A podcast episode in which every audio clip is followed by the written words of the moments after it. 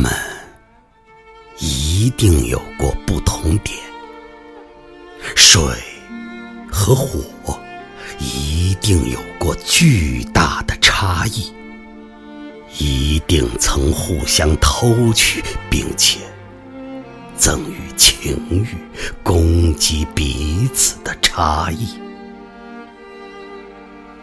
紧紧搂着，他们窃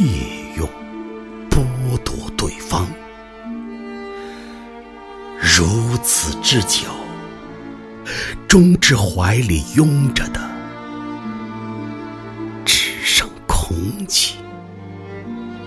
在闪电离去后，透明倾城。某一天，问题尚未提出。便已有了回答。某一夜，他们透过沉默的本质，在黑暗中猜测彼此的眼神。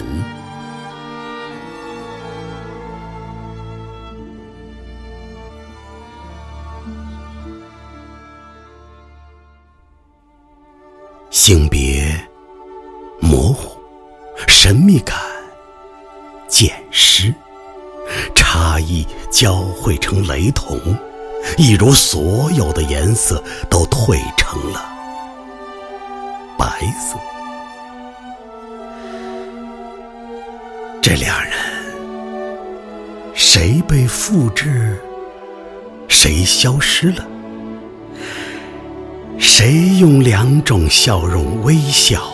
谁的声音替两个声音发言？谁为两个头点头同意？谁的手势把茶匙举向两人的唇边？谁剥下另一个人的皮？谁依然活着？谁已然逝去？纠结于谁的掌纹中？